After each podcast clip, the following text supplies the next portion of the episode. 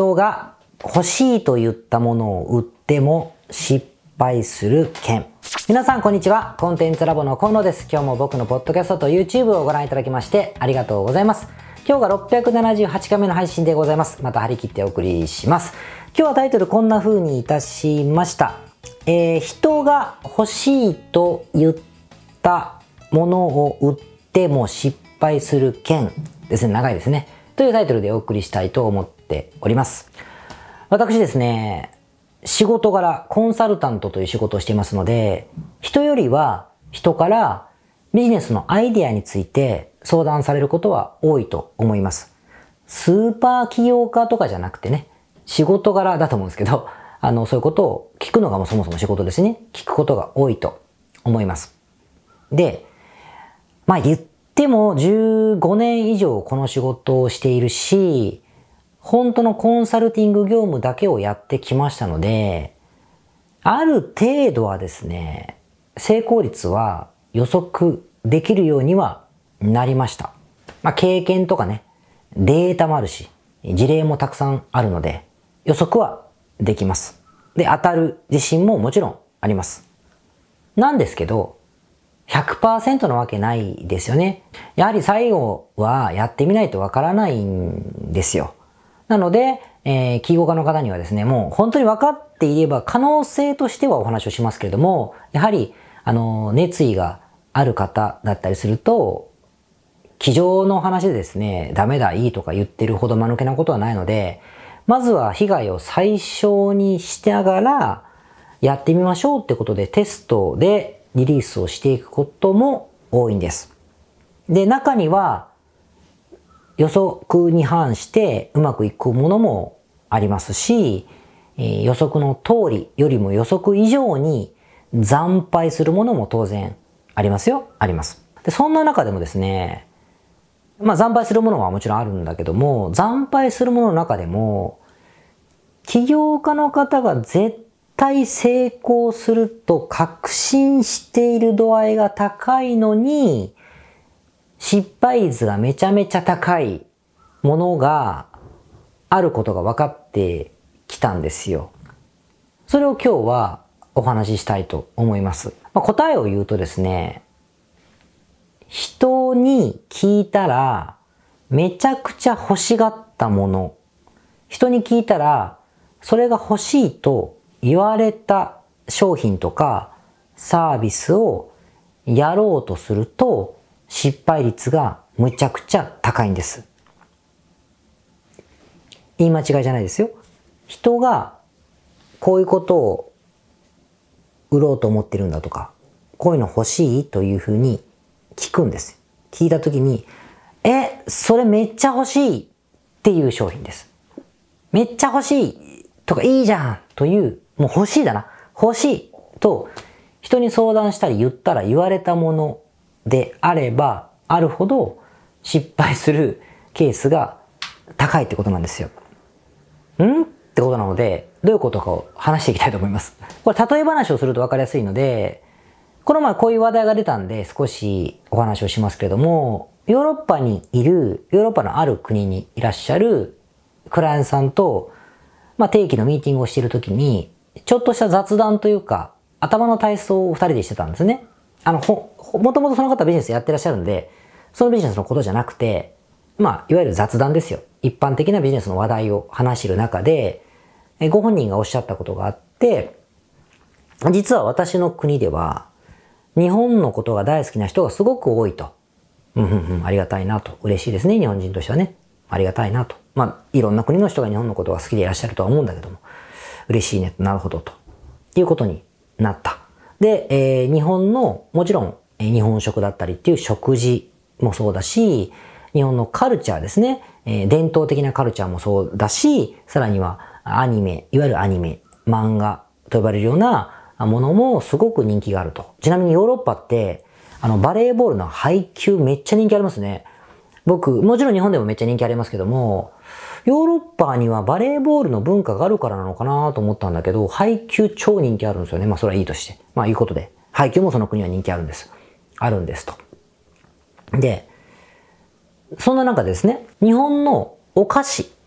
お菓子ですよ。キットカットとかね、えー、ポテチでもいいんだけど。日本のお菓子ってのはすごいいいポッキーでもいいんですけど、人気があると。これ人気あるじゃないですか。海外の方、日本の空港でめっちゃお菓子買って帰ったりするのはもちろん知ってますし、人気あるというふうにおっしゃってました。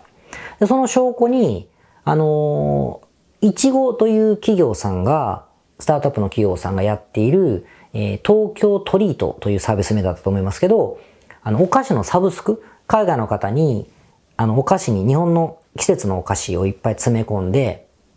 あの、届けてあげるような、ボックスサービス、サブスクのボックスサービスが今めちゃくちゃうまくいってるんです。で、決算は見たことないですけども、年商もね、あの、いろんなサービスくるめて、40億近くあるそうですから、もう大成功と呼ぶんだと思うんですけどね。ってことをやってらっしゃる会社があるぐらいだから、日本のお菓子が人気があるし、人々が買うことも分かってる、ということもあってですね、あって、それがお菓子が好きだということがあったので、私の国でもこれが売れないかななんていうことを軽く思って、すごいけどその人は別のビジネスとうまくいってらっしゃいますからね、別の話として、と思ったんだよねって話になって、で、仲間とか自国の人々に聞いてみたんですこういうのお菓子が欲しいって聞いてみたら、めっちゃ欲しいって結構ほとんどの人がおっしゃったらしくて、おこれはやっぱり欲しいものなんだというふうにテンション上がるじゃないですか。これが人が欲しいといった状況のことです。ですね。まあちょっと、このお菓子の場合は実際成功してる会社があるから余計ね、あの、人が欲しいと思ったことが現実に帯びて感じると思うんですよ。ってことになって、そういうのどうかなみたいな。頭の体操ですよ。その人がこれからやるんじゃなくて。っていう話をしてたんです。なんかいけそうじゃないですか。で、こっからがまあ結構落とし穴なんですけれども、でもね、あの、その欲しいって言った方々って、買ったわけじゃないじゃないですか。例えばその東京トリートを毎月買ってて、5、60ドルするんですけど、5、60ユーロかな ?5、6千するんですよ。これ毎月買ってるから、ここが物足りないからあなたが代わりのことやってくれたら買うわと言ったわけでもないし、今から私が5000円分お菓子買ってきてあげるから、お金ちょうだいって言ってじゃあよろしくというふうに言ったわけでもない。さらには毎月買うって言ったことに対して、毎月払うわってクレジット決済の課金を、与信課金をパーンってしたわけでもない。から、買ってはいないんですよね。欲しいと言ったけど。でしかも、すごいけど、こういう手のサービスって5000円か6000円ぐらいのパッケージじゃないと、えー、まあ、とてもじゃないけど、送料がペイしないので、分量がたくさん買ってくれないとこ、まあ、このコアラのマーチ1個だけをあげて喜んでもらう話じゃないんですよね。大量に買ってもらう必要があると。しかも、大量のお客さんが買わないと、1個、あの、ペイしないじゃないですか。量がたくさんないと、輸送量とかも。だからたくさん買ってもらわないといけないし、毎月買ってもらわないといけないようなものなんですよ。っていうことを言って初めて決済までしたら、買う人がたくさんいるということになるので、これいけそうだねってなるんですけども、欲しいと言った人に、そういう状況だけど、買う今お金くれるって言ったらですね、まあおそらく、まあ多分そこまで、さあそこまでじゃないんだ、みたいなことを言うと思うんですよ。言うと思うって言ったら、まあ聞いてみないとわからないけど、言うと思うし、その方も、ああ、そう言うと思うっておっしゃってたんです。実際、金もらおうとしたら。っていう話なんですね。何が言いたいかというと、欲しいという言葉と、買う、今買うよという言葉には、ものすごく広い溝があるんですよね。多摩川、ナイル川、長江ぐらいのね、幅があるんですよ。溝がある。キャズムがあるわけですよ。この、これを超えないと、やっぱりこのアイデアはうまくいかないというふうに寄った方がいいんですよね。この溝に結構気づかない。舞い上がっちゃって、僕ももちろんそうです。欲しいって言ってるってななるんですよ。なるんです。なので、まずやることというのは、やっぱりもう売る方がいいんです。なんか準備して欲しいですかって聞くんじゃなくて、もう売ってみてどういう風な反応するかというのがすごく重要になります。だから中身はなくていいから、例えばお菓子を本当に詰め込んでこれいるって言ってみるのも一つでしょ？一つだけ作って。もしくは、ランニングページだけ作って、アクセス流して、もう課金できるようにクレジットカード決済を用意しといて、申し込んだ人がいたら、あ、申し込んだと思って慌ててごめんなさい、今準備できなくてって言え、みたいなテストじゃないと、本当の確認にはならないことは、あの、なんか肝に銘じないとね、僕らその失敗すごくするので、あの、大事なことかなと思います。で、この手の失敗って本当多くて、特に海外系だと多くてですね、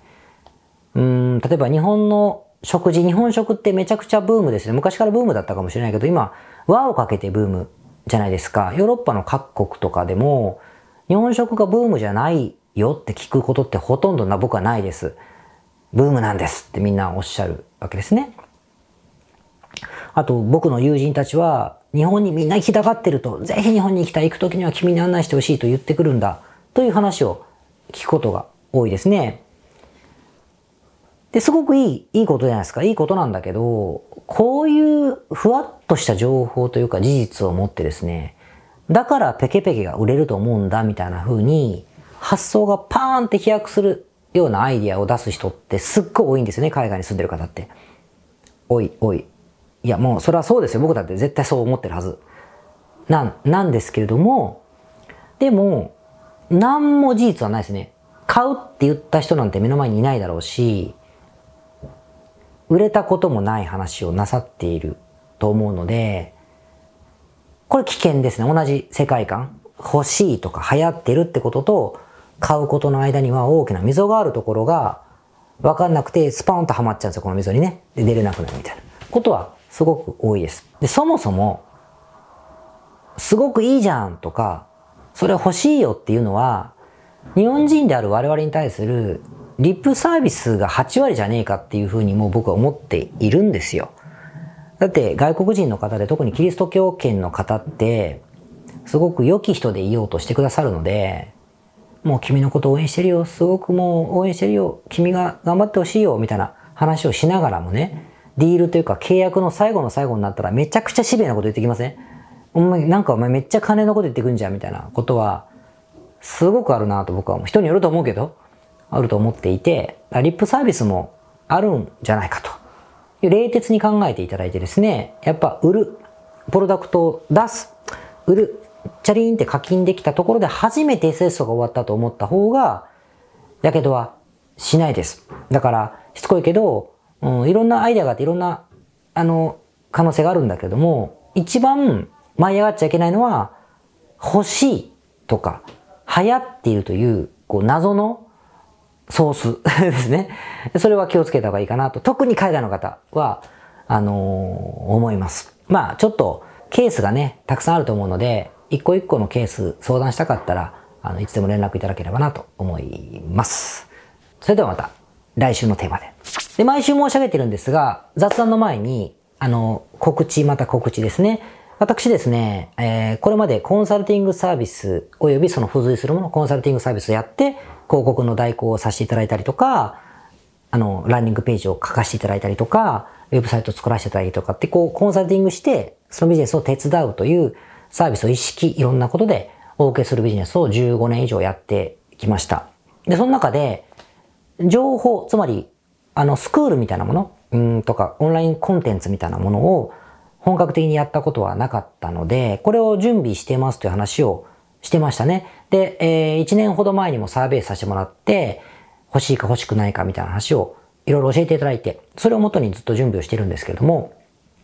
これが今年いよいよこの夏ですね、リリースすることができそうなので、それを事前にお知らせしておきたいなと思っています。だから今日のテーマに絡むんですけども、これも僕ね、売ってないでしょ、まだ。売ってないじゃないですか。皆さん、あの、決済してませんよね。欲しいという方々が。だからこれも今日のテーマと一緒で僕は欲しいものは何かという話を確かにお聞きしました。で、それに対して多角的に考えに考えに考えましたよ。考えに考えたから時間かかったと言い訳しておきますけど。で、やるんですけど、まあそれはお楽しみです。結構すごいものを考えたので、えー、お楽しみにいただきたい。あの、役に立つね、ものをということを考えたので、えー、楽しみにしててほしいんだけど、でもね、でも、買ってないじゃないですか、誰も。なので、今日の溝にはまってるかもしれませんね、僕はね。えー、まあ、そう思わないままずっと考え、そうならないように考えましたけどね。だけど、そういうのもだから僕のこれも結局、あの、売ってみないとわからない。わからないんです。尻尾巻いて逃げてしまうかもしれないし、よしと思うかも僕もしれない。わからないですね。なんで、そういうことでも僕がどういうものをやるかっていうのは、あのー、お前やってみるよって意味でね、ぜひ見ていただければなというふうに思っております。はい。では本格的な雑談ですね。今日の678回目の雑談でございますが、今日はですね、ここの話をしたいと思って、悩むだけ損ということを言いたいと思ってます。僕はおかげさまでですね、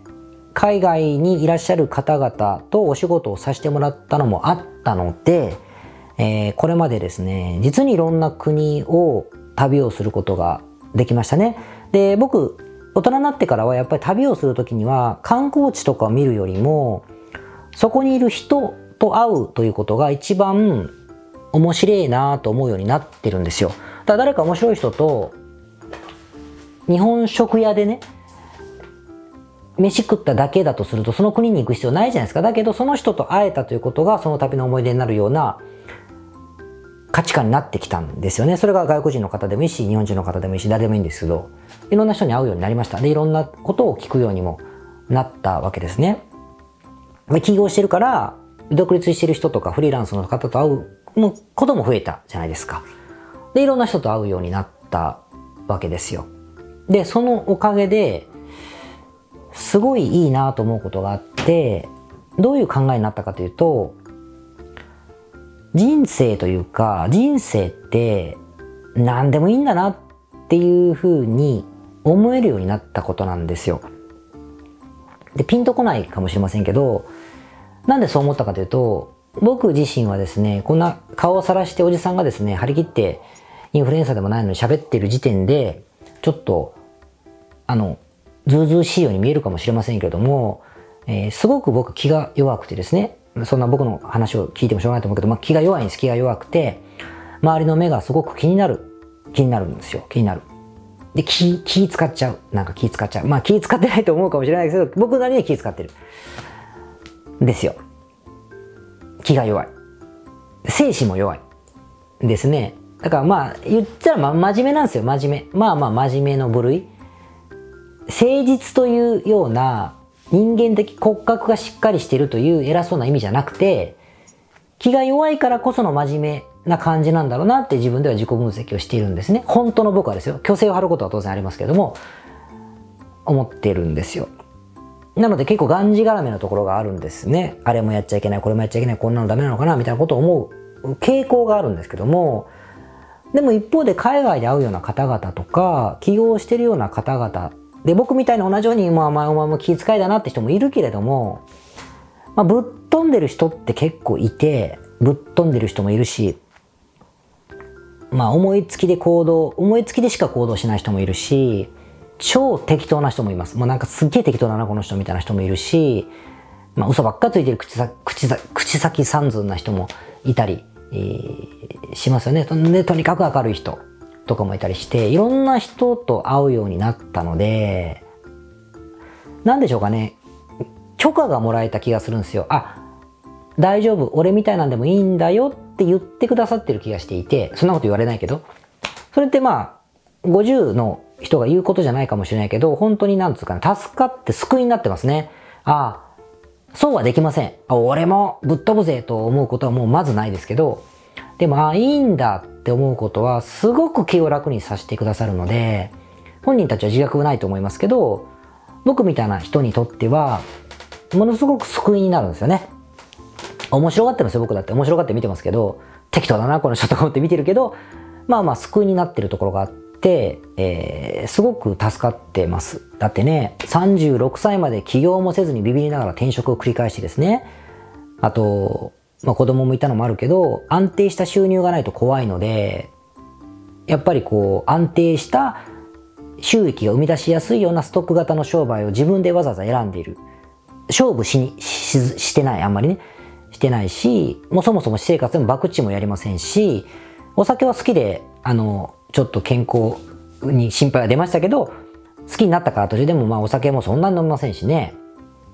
まあ、すこぶる真面目なわけですよ。だそんな時に本当救いになりますね。例えば、もう、なんだろう。家族という意味で言うと、なんかバツ4の人とか、バツ4で今は、なんか30歳ぐらい下の、あの、旦那様がいたりとか、奥様がいたりとか、いうような人も、まあ、いるし、え、借金して会社が倒産したけど、また復活して、また借金して、またやばくなったみたいな人もいたりするし、まあ、夢ばっかり語って、50超えてるって全然収入を得る力はないのに、とてもいい男なんでしょうね。あの、パートナーというか女性に、まあ、食わしてもらってる人とかですね。いて、まあ、いろんな人がいるなというところはね、本当に、まあ、救われてるなと思っています。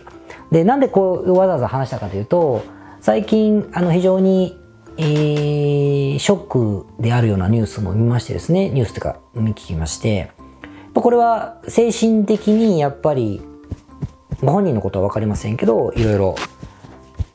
大変なことがあったということが原因だったりするんですよ。で友達でもいるんですけどもやっぱこうなんつうのかな商売がうまくいかなくなったということをリカバリーするよりもやっぱ精神的にいろんな負荷とか問題を抱えたことを復活させる方が知ったかはいけないけれども僕はなったことないですから。でもそれの方がもうなんだろうもう100倍ぐらい大変だし辛いことだと思うんですよ。でそういう時にいやもちろん本当ごめんなさい人のことはわからないんだけどそういう時にこういう気軽さというか何でもいいんだよっていうまあノリがですね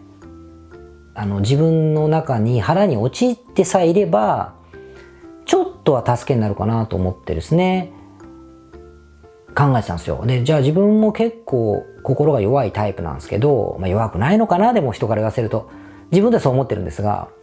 弱くないんだろうでもまあ弱いと思ってるんですけどね。だけど救われてるっていうのは結構いろんな周りの方々友人知人クライアントさんでもまあぶっ飛んだ人っていうかやっぱちょっと違うなと思う方が多いのでうん、大丈夫、大丈夫。楽しければいいんじゃとかね、いいんだよとか、なんとかなるよみたいな風に、まあ、思い、思い込ませていただけるようなところがあるので、まあ、本当にね、僕、これ聞いてる方で僕のことをちょっとでも知ってる方々、本当いつも、実は感謝してるんですよと、お礼を言っときたいなと思いました。ということで皆さんこれから夏になりますし、まあ天気も良くなったら気分も上がると思うので、だからまあ起業とか言ってっけど、こんなの別にいいんすよ。人生にとってはね。多分 本当はね、どうでもいいんすよ。ということで、楽しくやっていきましょう。ということでまた来週。皆さんこんにちは。コンテンツラボの河野と申します。この YouTube チャンネルをご覧いただきましてありがとうございます。え普段は在住の起業家の皆さんにインターネットを使ったビジネスのサポートをさせていただいております。これまで、え約3000人の方々のビジネスのサポートを行い、すべてのクライアントさんの売上総額は300億を超えているぐらいだと思います。このチャンネルではそんな経験をもとにインターネットビジネスもしくはインターネットを使った起業について、詳しく役に立つ情報をお送りするように心がけております。海外においての事例もとても豊富に含んでいますので、日本の方にも適用できることがとても多いと思っております。ぜひチャンネル登録をして配信をご覧になってみてください。ポッドキャストをお聞きの皆様、こんにちは。コンテンツラボの山口よし子と申します。普段はサンフランシスコに住んでおりまして、日々現地からコンテンツラボのお仕事を行っています。いつもご視聴ありがとうございます。いつも聞いてくださっている海外在住の方、日本在住の方、起業して制約のない自由なライフスタイルを実現したいと思っていませんか？今日はそんな皆様にですねお知らせとお願いがありましてこんな風に最後にお邪魔させていただいていますそのお願いというのはですねコンテンツラボのコンサルティングサービスについて知っていただくということです。で、あのー、番組の中でも河野が時々メンバーさんと呼ばせていただいていることがありますのでご存知の方も多いと思います。起業前の方にはビジネスプランを一緒に考えることから始め起業後の方には集客組織化異業種展開だったりはたまたお金の残し方とかそして望むライフスタイルの実現というところまでですね。メールやオンライン通話でのコンサルティングのほかに学べる仕組みとしてあの定期的に私たちの方からコンサルティングを受けていただいているメンバーさん用に教材をあのお配りしたりですね。あと世界各地にお住まいの起業してビジネスの広がりを目指す日本人の方同士とつながれる仕組みを取り入れたりといったコンサルティングやコミュニティ参加が全て入ったサービスになっております。私たちのクライアントさんは7割が海外在住者在住者さんでですね3割が日本にお住まいの方です。これから起業したい方すでに起業している方あとはあの起業して少し時間が経ってもうあの成長期に入られている方皆さんそれぞれあのビジネスのステージはそれぞれですけれどもとても刺激的にご一緒させていただいています。でよく聞かれるのですけれども海外在住ということにかかわらずですね私どもでは日本にお住まいでビジネスを展開している方あの起業計画されている方にもお使いいただけるコンサルティングサービスとなっていますのでご安心ください。起業前、起業後、日本、海外とか関わらずプロフェッショナルな支援やコミュニティ参加でもっともっと成長したいとお考えの方におすすめのコンサルティングサービスとなっております。であの知っていただくことがお願いだったのですけれどもここからは皆さんにあのまた別のお知らせになりますがご興味がある方のために河野が世界各都市で実施して大好評をいただいているネット企業ビジネスセミナーを無料で公開しています。まだ何をしていいかわからない方にはどんなビジネスをするべきかすでに何かを始めている方のためにはどのようにビジネスを成長させるのかといったような濃い内容をですね4時間以上でとても詳しくお話ししています。もちろんあのコンテンツラボの強みとして今まであの一緒にサポートして大きくなってきた実際起業されている方たちの生の声も聞けてしまう貴重なものになっています。そしてさらに特別に今回取り下ろした「How to」というものを含めた実践編のセミナーも特別にご覧いただけるようになっております。ネットショップを始めてみたいとかサービス業をしてみたいコンサルティングやコーチング業をやってみたい自分の持っている情報を売ってみたい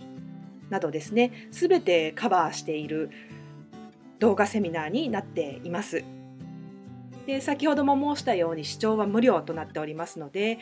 今すぐこのメールの中にある概要のリンクをクリックいただくかコンテンツラボという名前で検索して動画を請求してご覧になってください。